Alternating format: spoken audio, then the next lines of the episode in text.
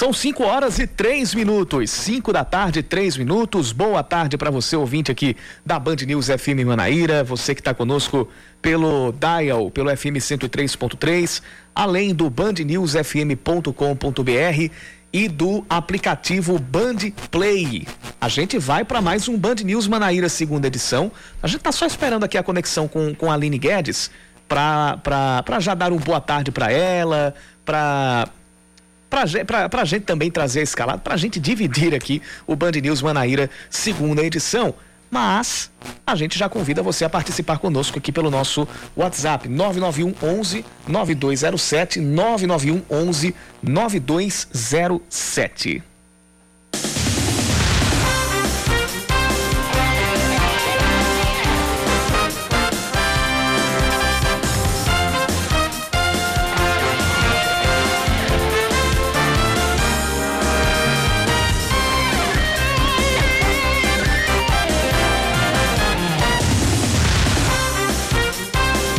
Hoje é quinta-feira, dia 8 de julho de 2021. A gente ainda está tentando contato, está tentando fechar aqui o contato com a Aline Guedes, que está apresentando o nosso noticiário de casa, desde a sua humilde residência. Quando daqui a pouco a gente vai ter o contato estabelecido com ela.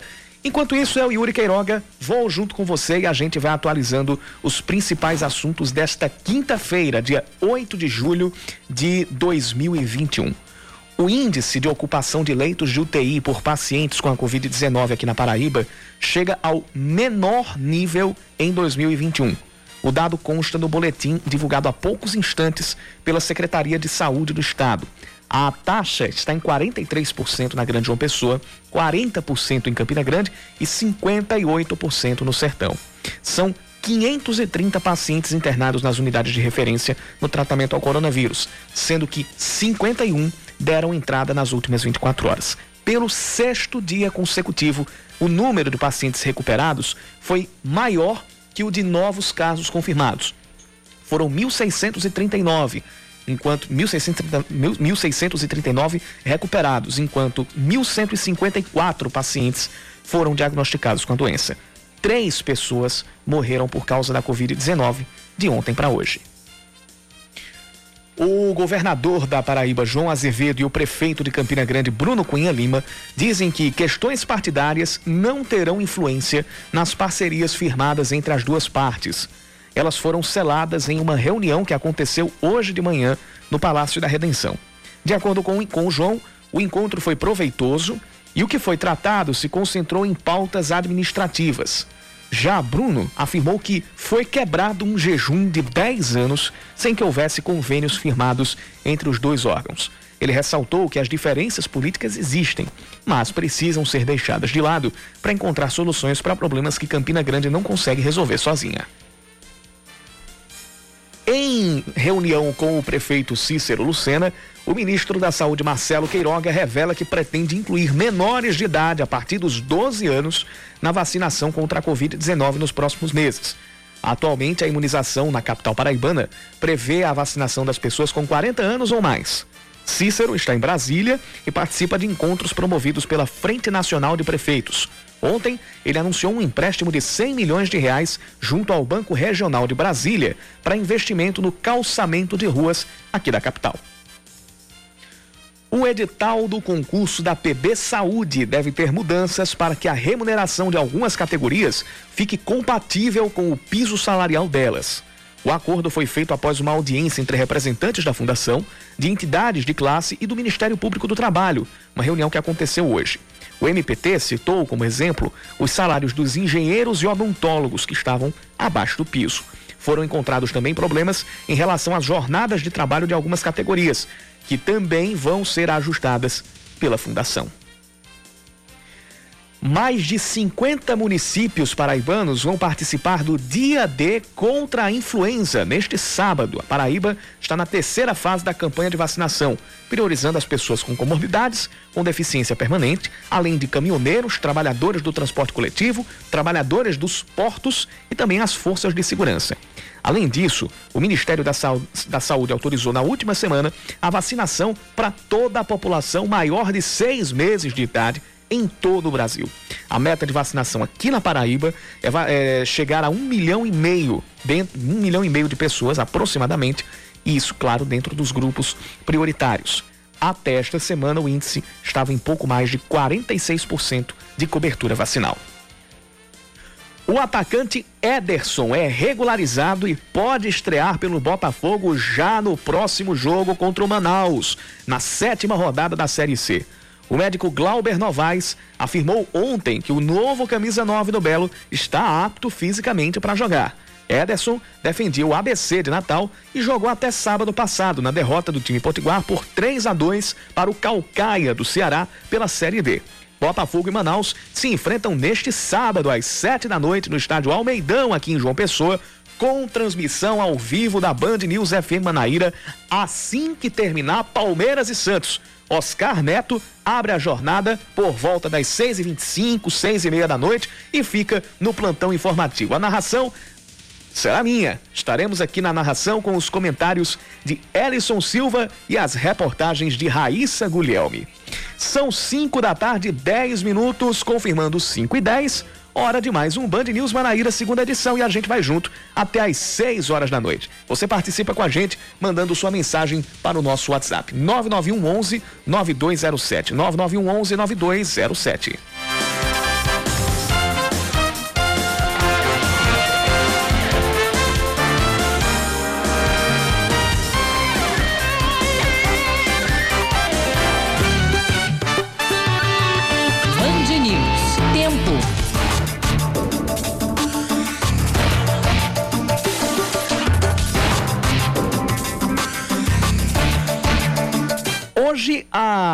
A internet deixou, deu, deu aquele suspense pra gente, mas nós já estamos com a Aline Guedes aqui ao nosso lado, diretamente da sua humilde residência. Aline Guedes, boa tarde para você.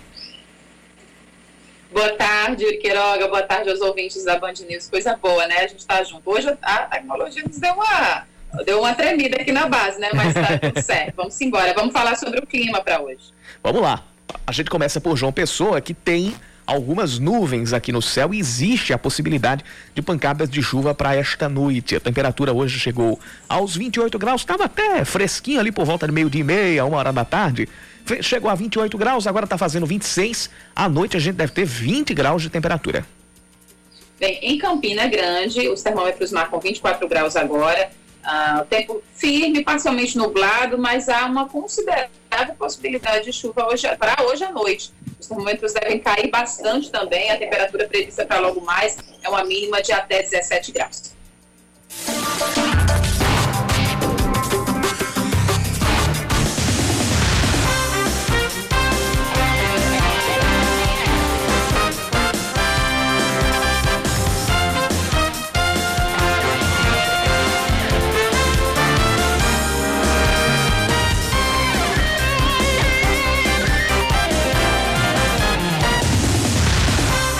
São 5 horas e 12 minutos. Mesmo sendo adversários políticos, o prefeito de Campina Grande, Bruno Cunha Lima, e o governador João Azevedo, que estiveram reunidos hoje em João Pessoa, afirmam que trataram de muitos assuntos administrativos e que a reunião foi positiva.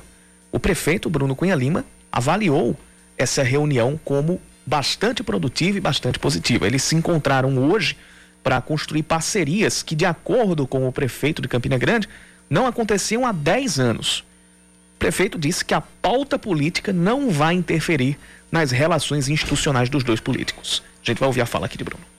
O Estado sabe disso, o Estado conhece a diferença política entre nós e o governo, o governo e nós. Há, há muito tempo eu milito na oposição ao governo estadual, mas eh, tendo a responsabilidade de ser prefeito de Campina agora, de estar como prefeito, nós precisamos ter a maturidade de deixar as diferenças políticas de lado para o momento oportuno, mas nesse momento o foco precisa ser encontrar soluções para os problemas. Agora, com a queda de ocupação nos leitos de UTI contra a Covid-19 na região, Bruno Cunha Lima aproveitou a oportunidade para tratar com o governador sobre a retomada da economia no município.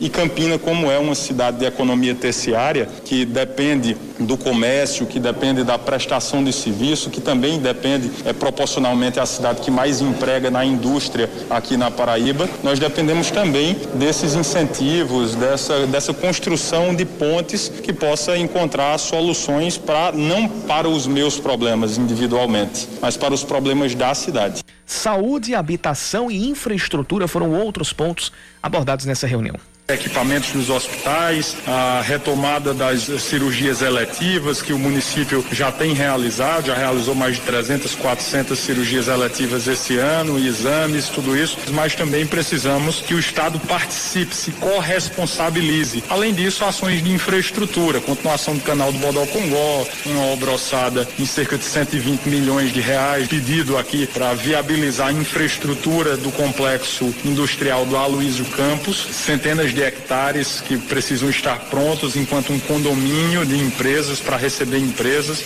A reunião solicitada pela Prefeitura de Campina Grande foi a segunda realizada entre os gestores neste ano. Dessa vez ela aconteceu lá no Palácio da Redenção.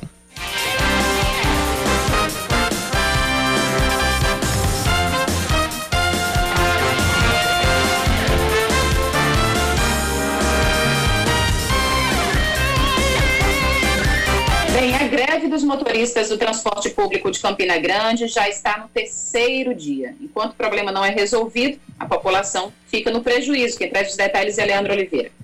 Nos pontos de ônibus dos bairros, a espera estava mais longa do que o comum para a aposentada Maria das Graças. Né, hoje está custando, mas nunca esperei assim, custando assim não, sabe? No terminal de integração de Campina Grande, alguns coletivos chegavam lotados e desembarcavam passageiros estressados por conta do atraso.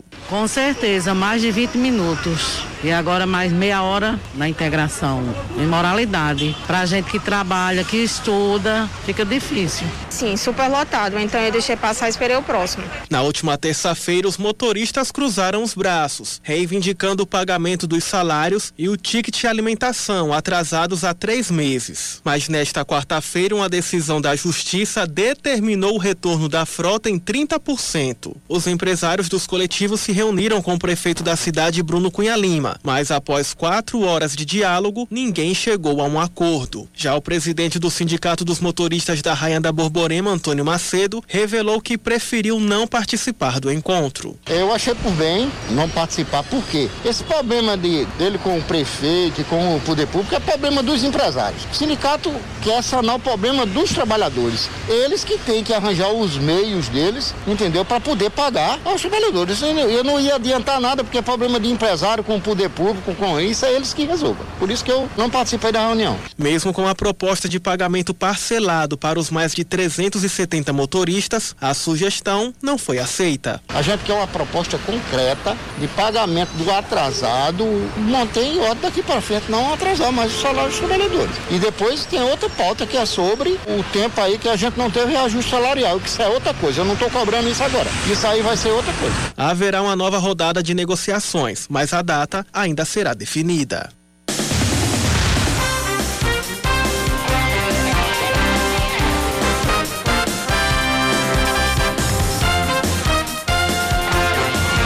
Assunto agora é, a, é o concurso da Fundação PB Saúde. Depois de muitas reclamações por parte de alguns conselhos e entidades de classe, o edital do concurso deve passar por mudanças. Uma audiência realizada hoje entre o Ministério Público do, Tra do Trabalho, representantes da estatal e de entidades profissionais, entidades de classe, debateu a possibilidade de ajustes nos salários da categoria ou de categorias que têm o piso maior do que o que está previsto no edital. O MPT citou, por exemplo, os salários dos engenheiros e odontólogos, que estavam abaixo desse piso. Foram encontrados também problemas em relação às jornadas de trabalho de algumas categorias, que também vão ser ajustadas pela Fundação. De acordo com o superintendente da Fundação PB Saúde, Daniel Beltrame, as recomendações já estavam sendo avaliadas pela comissão do concurso. Por enquanto, esta comissão aguarda a formalização dos apontamentos do MPT, que devem ser encaminhados à PB Saúde. Oportunidade em que a PB Saúde faz uma escuta ativa das recomendações apresentadas pelo Ministério Público do Trabalho com vistas a aperfeiçoar o edital. Recomendações que já são alvo do processo de trabalho de toda a direção da PB Saúde junto da organizadora do concurso, que é a Fundação VUNESP, na audiência, o MPT também apontou problemas em relação às jornadas de trabalho de algumas categorias, que também poderão ser ajustadas pela Fundação. Beltrame ainda pontuou que, caso essas mudanças sejam oficializadas, o edital não será retificado, e sim aditado, o que não prejudica o andamento do concurso. O concurso segue com o seu prazo de inscrições abertos, já são mais de 4.040 candidatos inscritos, apenas nas primeiras 24 horas de seleção. E a Fundação Paraibana de Gestão e Saúde agora segue trabalhando para que o concurso possa cumprir esta etapa fundamental, que é a seleção dos quadros da Fundação Paraibana de Gestão e Saúde. As inscrições serão realizadas exclusivamente pela internet até o dia 29 de julho no site da organizadora do concurso, o site da VUNESP. A taxa de inscrição varia de 50 a 90 reais. Há oportunidades para cargos nos níveis médio e superior, com cerca de 4.075 vagas para cadastro de reserva. São cerca de 300 vagas para contratação imediata. As provas estão, estão previstas para acontecer no dia 5 de setembro. Aline Guedes, é, antes da gente ir pro, pro, pro intervalo, antes da gente virar aqui para um jornal das 5 e 20 é, eu estou olhando aqui para o janelão da Band News FM Manaíra e, e o cenário, se você estivesse aqui nos estúdios, você, você seria a primeira a, a, a, pegar o celular e fazer os stories. Porque o pôr do sol tá vida, lindíssimo, não, lindíssimo. Não faz, não faz isso com, né? Não faz isso comigo. Mas tá belíssimo. Quem, quem tiver, aquela, aquela, já vai virar jargão nosso. Quem tiver como, vá para a janela de sua casa e veja o pôr do sol, porque ele tá lindo. Lindo, lindo, lindo. Eu mesmo vou fazer isso, Yuri. Quando der o break, eu dou uma corridinha ali. É, a, é, você ali você tem um, um, clique. Você tem 45 segundos para fazer isso. Ótimo, tá bom. A gente vai pro, é o tempo que a gente vai pro intervalo e volta daqui a pouquinho.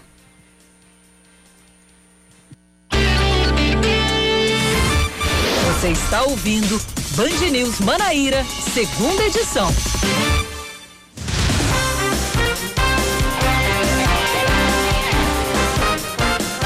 Cinco e vinte e dois. Aline, deu tempo de você ir voltar e ver o pôr do sol? Rapaz, eu tava me levantando aqui do, do meu pequeno escritório. Samara Gonçalves me puxou pelo braço para fazer uma outra tentativa aqui de ligação, uns testes que a gente está fazendo, e aí não deu, rapaz. Pô, ah. alegria de ver do sol.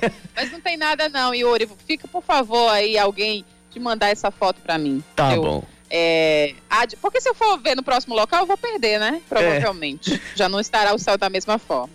Mas vamos para as manchetes do dia? Vamos lá.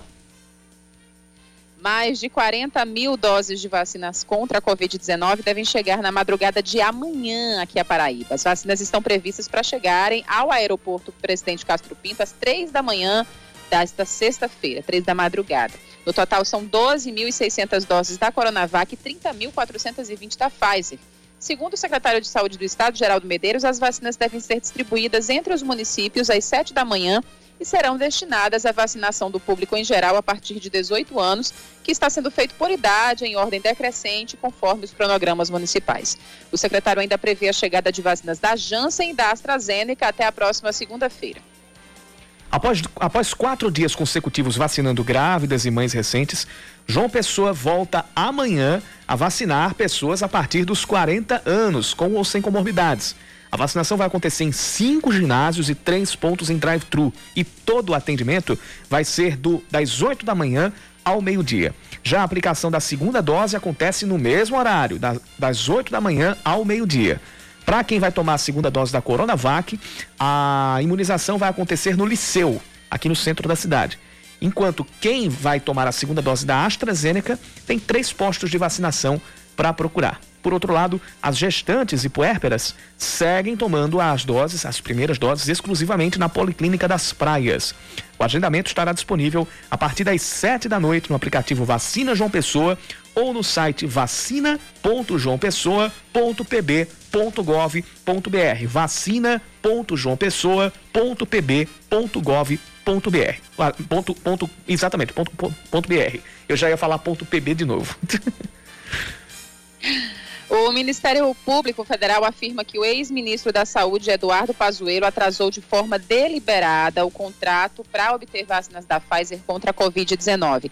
Segundo a Procuradoria, as objeções feitas pelo governo federal às cláusulas contratuais, chamadas de abusivas e leoninas, não tinham respaldo fático ou jurídico. As acusações estão em uma ação de improbidade administrativa contra o ex-ministro, que foi ajuizada por oito procuradores do Distrito Federal na semana passada.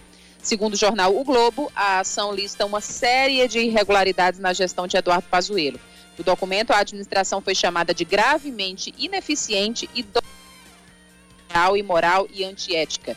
O Ministério Público afirma que as ações de Pazuello não se pautaram pelos melhores parâmetros técnicos científicos, mas tiveram como norte outras opiniões, orientações e influências internas e externas ao governo federal.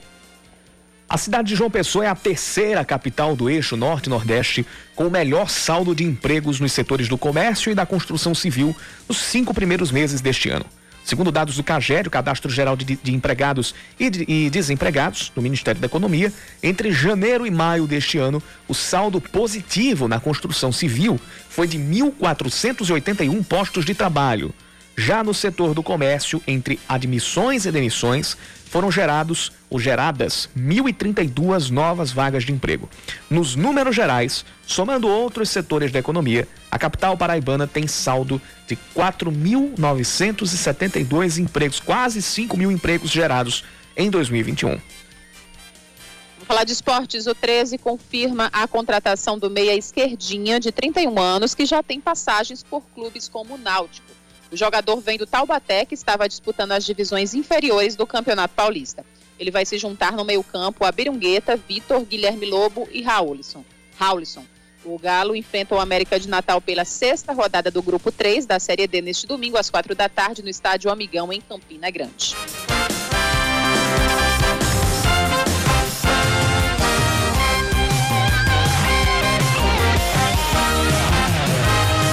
Temos participações aqui no nosso WhatsApp, no 991 11 9207.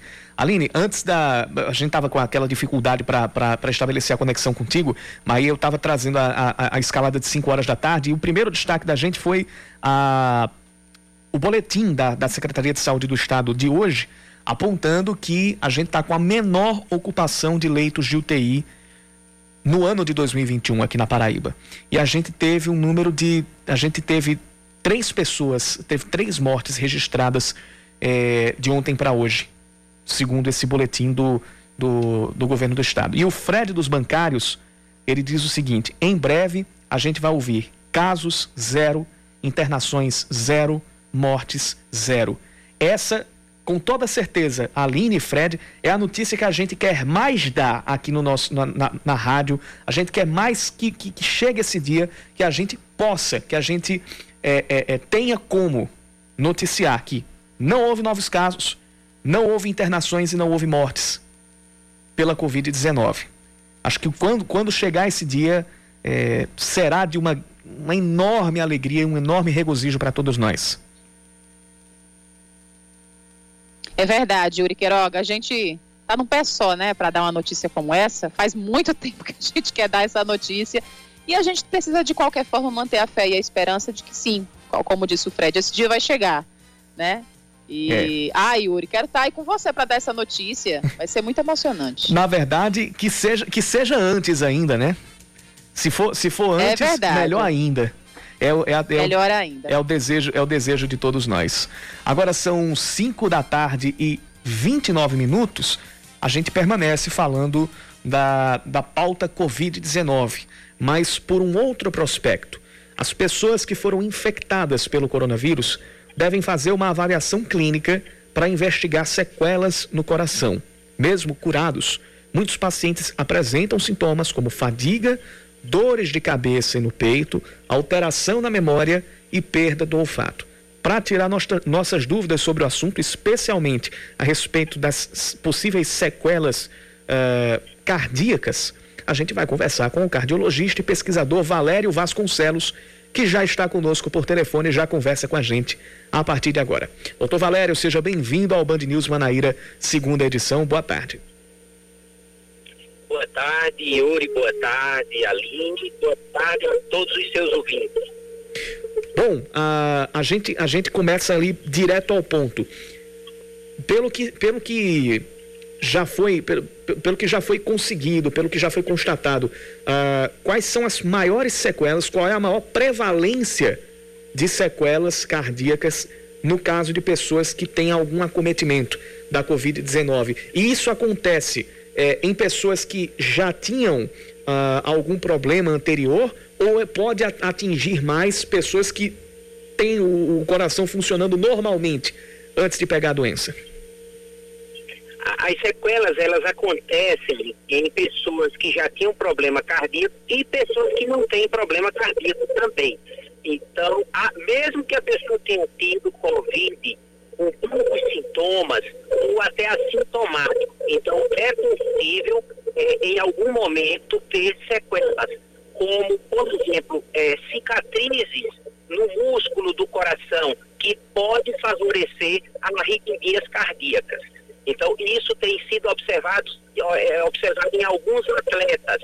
Alguns atletas, após terem ficado é, curados da Covid, é, é, é, estudos em universidades fora do, do Brasil mostraram que esses atletas tinham algumas cicatrizes no músculo. E, e isso acredita-se que tenha sido por ataque direto do vírus.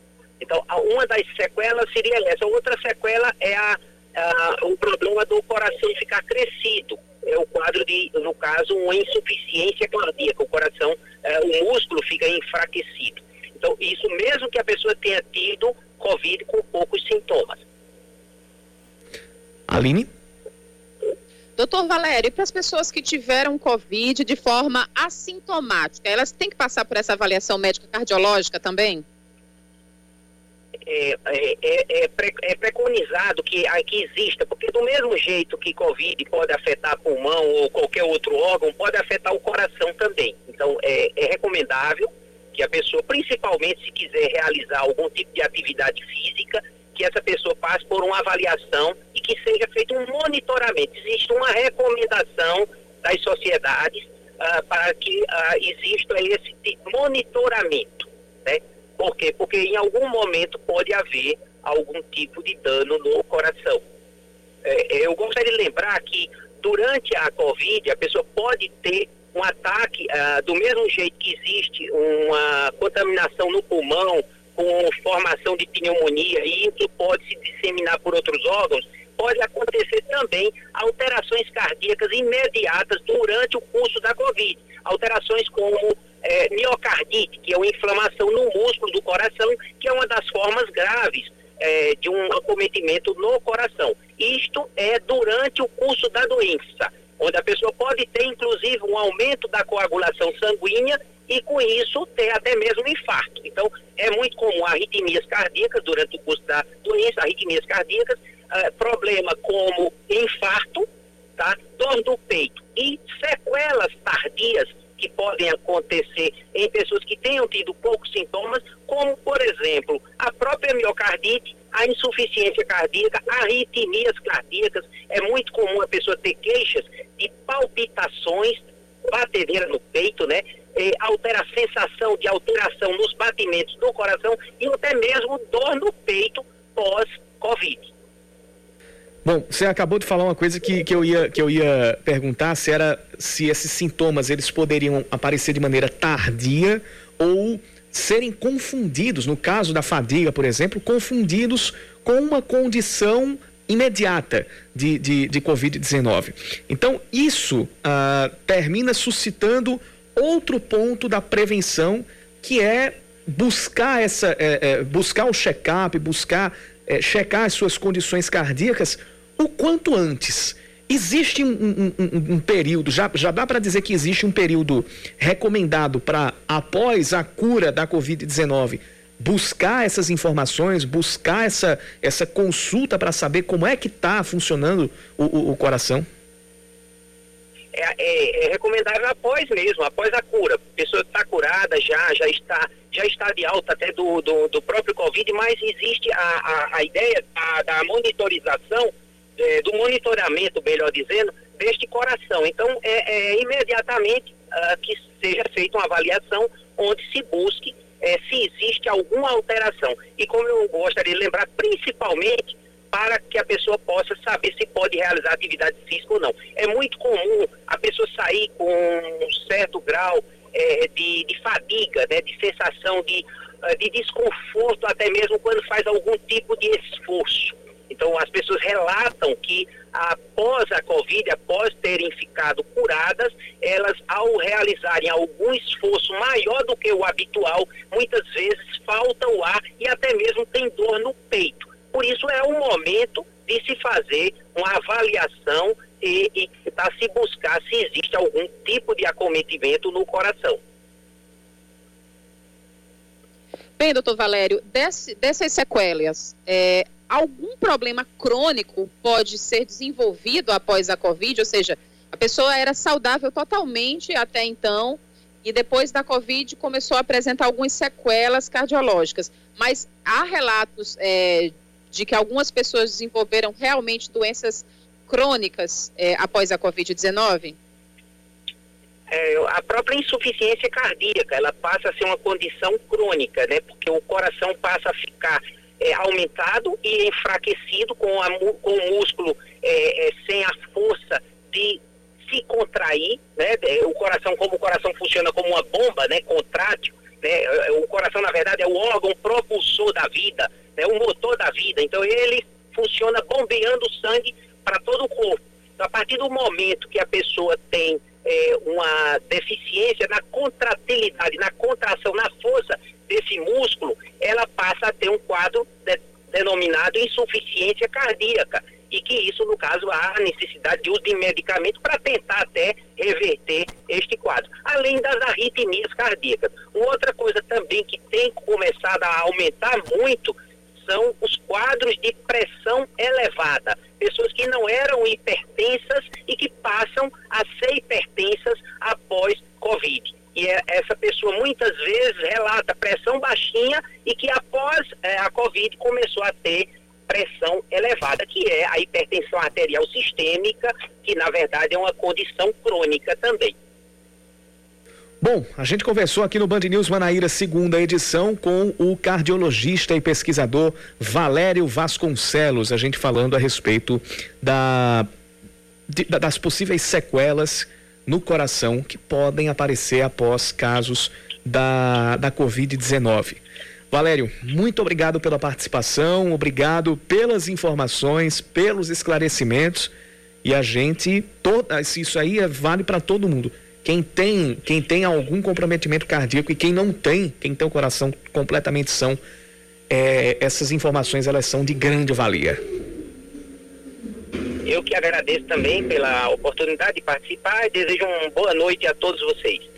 Obrigado, valeu Valério Vasconcelos. Agora são 5 e 38 Antes da gente ir para o intervalo, Aline, tem mais uma mensagem aqui no nosso WhatsApp 991 11 9207.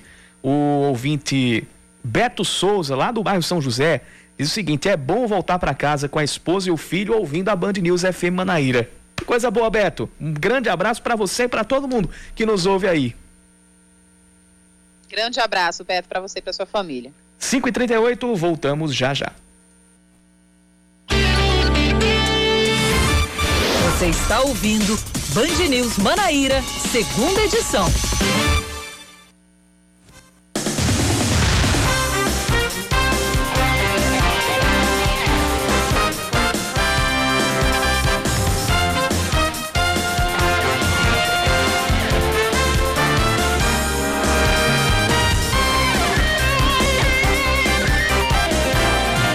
Horas 40 minutos em cima do laço. Hoje nós fomos bem disciplinados, hein, Aline Guedes? Totalmente. Que bom. 5h40, vamos para mais atualização do nosso noticiário. O novo boletim epidemiológico, divulgado pela Secretaria de Saúde do Estado, revela queda significativa no número de mortes da popula ou dentro da população idosa aqui da Paraíba pela Covid-19. Documento publicado ontem aponta que em janeiro de 2021, 80% das mortes atingiam pessoas com 60 anos ou, ou mais.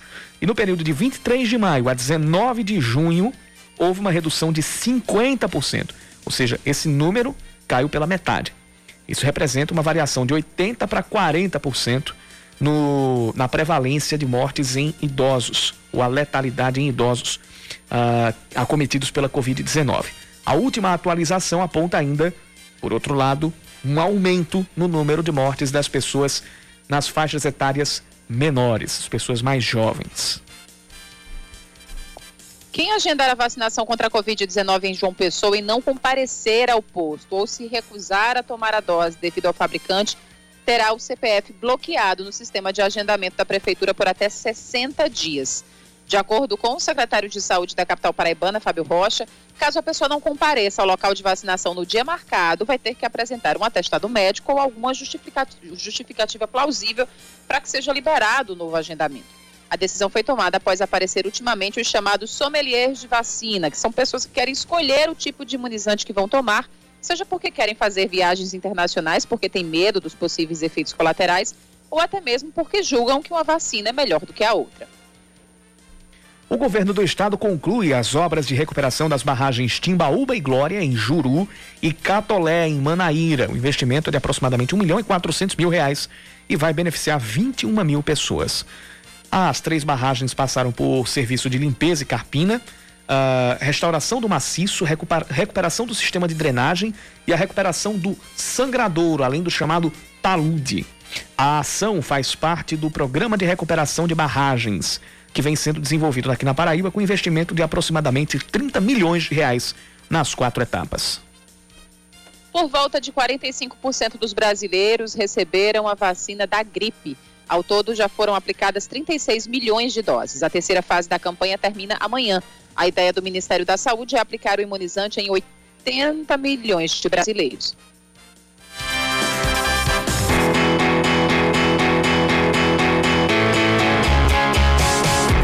Dos 10 atletas paraibanos que vão compor a delegação brasileira nos Jogos Olímpicos, cinco são da UFPB eles foram apresentados em um evento realizado na pista de atletismo do Centro de Ciências da Saúde, aqui no campus João Pessoa. Dos cinco apresentados, três são do atletismo, que, que, que, terá como treinador o servidor técnico administrativo da UFPB, Pedro de Almeida Pereira, o grande Pedrinho, que é treinador, inclusive, do nosso grande o Petrúcio, Petrúcio Ferreira, campeão olímpico, que arrebentou nos Jogos Olímpicos de dois, nos Jogos Paralímpicos de 2016 e que vai disputar mais uma Paralimpíada em Tóquio. Pedrinho comanda uma equipe da qual fazem parte, além de Petrúcio Ferreira, o também recordista mundial Cícero Valdiran e o vice-campeão mundial Joéferson Marinho de Oliveira. Emerson, Emerson Ernesto da Silva, que é jogador de goalball, também vai representar a universidade na Paralimpíada única mulher do grupo da UFPB, a paratleta e aluna do curso de Ciências Contábeis Silvana Maiara Cardoso vai competir no Taekwondo, que é modalidade estreante nas Paralimpíadas. Já o professor do Departamento de Educação Física da UFPB, Alexandre Sérgio Silva, vai integrar a delegação brasileira como fisiologista da seleção de futebol de 5. As Paralimpíadas de Tóquio acontecem no mês de agosto logo depois das Olimpíadas que começam no dia 23 de julho.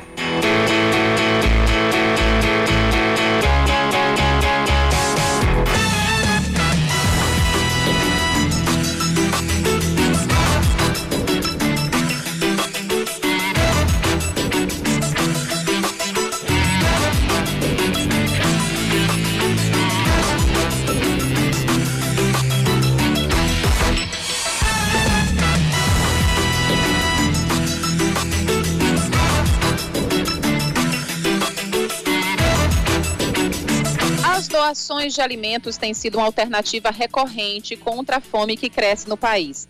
Já são 27 milhões de brasileiros na linha da pobreza. Por isso, a Polícia Rodoviária Federal lançou a Estrada Solidária, uma campanha para arrecadação de alimentos. A gente vai saber mais na reportagem especial de Leandro Oliveira dentro do nosso quadro Atitude Band News. Atitude Band News.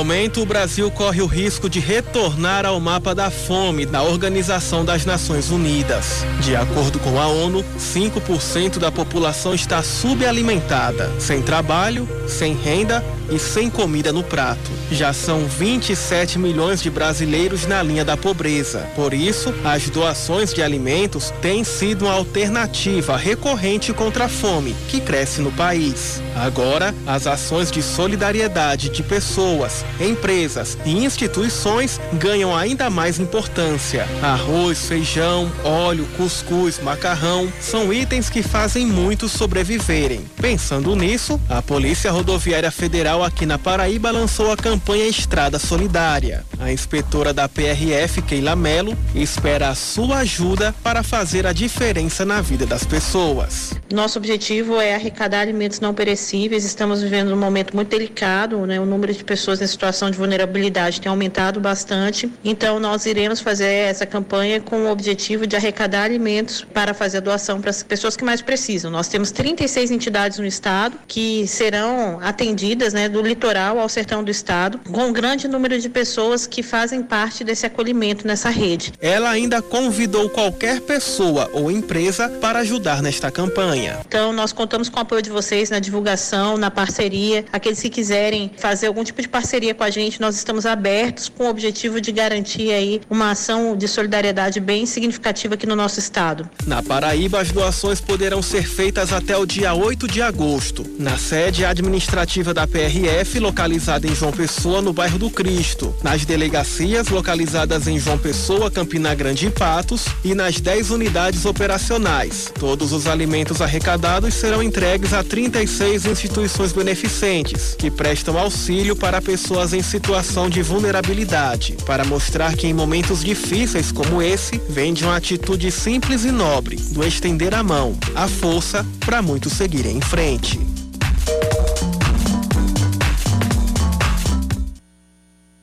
E que ações como essa, elas se espalhem, se tornem hábito. É, quando, quando, quando a gente, quando a gente Aline, é, deixar de, de ter essas ações como tipo, não vou dizer isoladas, mas quando elas passarem a ser a regra e não a, a, a, a exceção, aí a gente vai ter um sinal claro de que a gente, enquanto sociedade, enquanto indivíduo, enquanto coletividade, a gente vai ter avançado, vai ter evoluído para a gente e para o próximo, né? É verdade, Yuri. Olha que a gente né, vive se, se segurando para não cair na bobagem de achar que a gente faliu como humanidade. Que ultimamente, né, a gente fica bem desesperançoso, né, nesse tempo, nesses tempos estranhos em que, em que vivemos. Mas esse tipo de atitude, nosso quadro, né, a Atitude Band uhum. News, nos devolve essa esperança, né, na humanidade como um todo. Exato.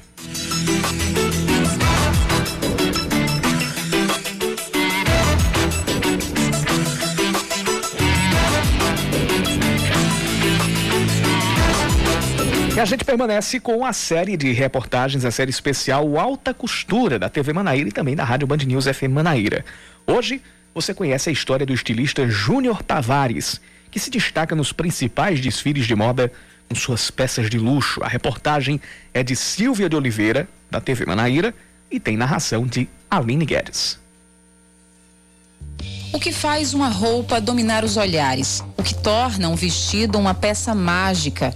Há algo acima da capacidade humana na alta costura? alta costura é você ver uma roupa, ver aquela peça linda, maravilhosa e imaginar. Será que foi alguém que fez ou foi Deus que fez? Porque seria aquele sonho que se concretizou em forma de, de, de vestido. O mundo fascinante da alta costura parecia inalcançável para o menino que nasceu em Caldas Brandão, interior paraibano, e que desde cedo queria transformar tecidos em arte. Que a gente do interior, né, sempre vai final de ano, São João vai na casa de costureira para fazer roupa, essa coisa toda. Então eu acho que desde esse tempo que eu era criança, eu, não é que eu me imaginava, mas era um ambiente do qual eu me sentia bem, me sentia leve, gostava de pegar algum retalho, alguma coisa e meio que do meu jeito criar algo.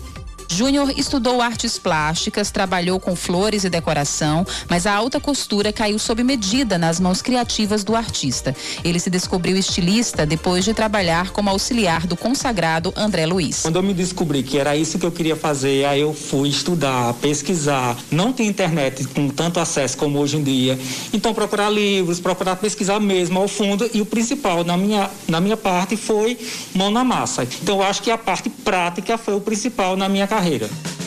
Na alta costura, há sempre o desafio de imprimir a marca do estilista, como a sua assinatura, nos modelos exclusivos e, ao mesmo tempo, atender aos desejos e sonhos encomendados pelos clientes. Júnior Tavares consegue fazer isso naturalmente. E quando as pessoas veem um vestido bem elaborado, com muito brilho, arabesco, pérolas, então ela já percebe que seria o vestido meu. Então eu tento sempre seguir nesse, nesse estilo. Porém, cada noiva, cada mulher tem a sua personalidade e o seu sonho de como sempre sempre sonhou para o casamento. Então eu tento colocar a minha identidade sem perder a personalidade nem o jeito da noiva. De 2001 para cá, à frente do próprio ateliê, Júnior Tavares conquistou o mercado sem medir forças com outros talentos paraibanos e sem se intimidar com o brilho de outras passarelas. A gente tem eu, Renata Dias, Alessandra Sobreira, Rogério Rufino e temos, entre outros, que são maravilhosos. Mas quando a gente sai da nossa bolha Paraíba, as pessoas, infelizmente, ainda olham com o olhar um pouco atravessado. Mas quando eu mostro o meu trabalho, aí acaba se rendendo. Quem também imprimiu o nome na vitrine da moda sob medida foi Renata Dias. Vamos mostrar o talento da jovem estilista paraibana na quarta reportagem da série Alta Costura Paraíba.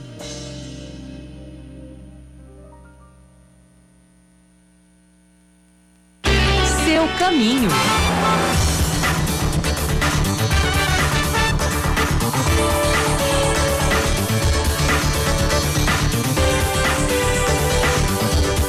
5 horas e 52 minutos, vamos atualizar o trânsito aqui na região metropolitana de João Pessoa, começando pelas informações lá na Zona Sul. A Avenida Josefa Taveira está com trânsito bem pesado no momento, especialmente no sentido bairro, a partir do viaduto, a, aliás, a partir do viaduto não, a partir das imediações do Banco do Brasil até a, a, o cruzamento ali com a Elias Pereira, que é a avenida lá do, do Mercado Público de Mangabeira.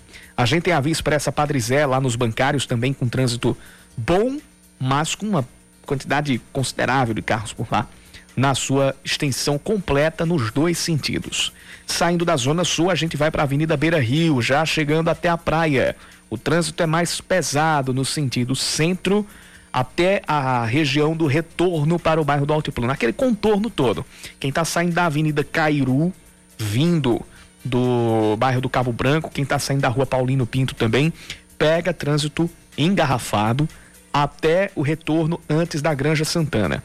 Quando você entra para voltar ali para o altiplano ou então para seguir de volta para a Avenida Cabo Branco, lá para a praia, aí o trânsito dá uma melhorada. Subindo lá para para a Avenida Panorâmica em direção ao bairro do Altiplano, aí você pega trânsito um pouco mais tranquilo. A gente vai dar uma olhada aqui no mapinha da CEMOB. É, a gente, essas informações que a gente trouxe são as informações do, do giro das câmeras de monitoramento da CEMOB. Agora a gente vai dar uma olhada no mapa para ver como é que está a situação em pontos, por exemplo, ah, relativos aqui às rodovias. A gente está com a, com a BR-230 neste momento, com o trânsito que nesse, no, nesse novo mapa, agora parece que mudou aqui um pouquinho a lógica do mapa da, da CEMOB, é, parece não, não, não, não estar com um grande engarrafamento.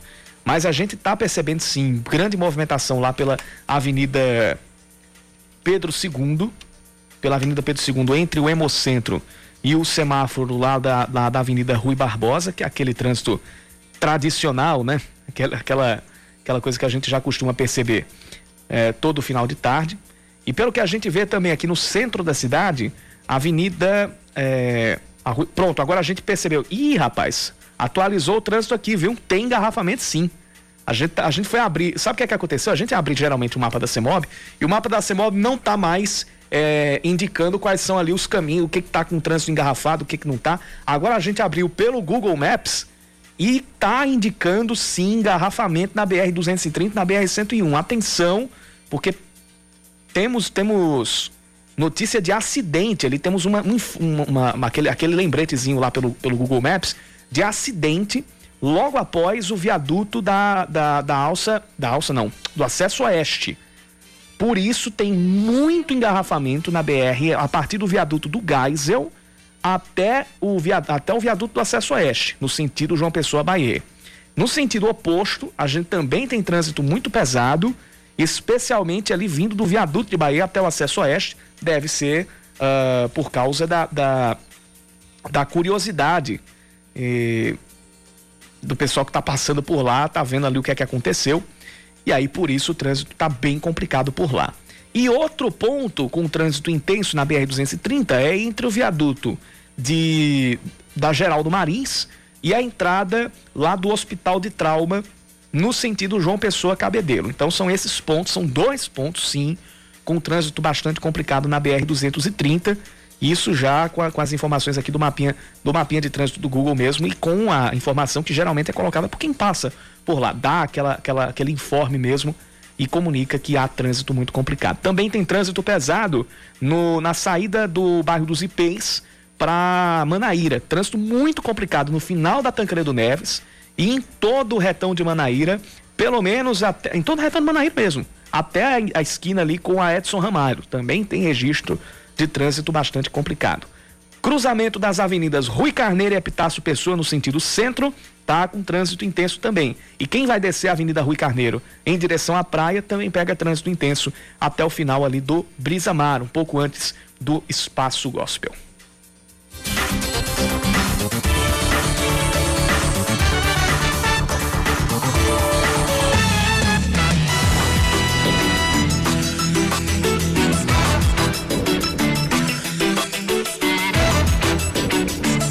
Aline, são 5h58 e eu digo até amanhã. Aliás, eu não digo até amanhã, eu já tô com a força do hábito.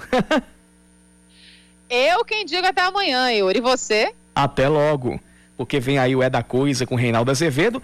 Diferente do que a gente teve nos últimos três dias, a gente não tem futebol hoje.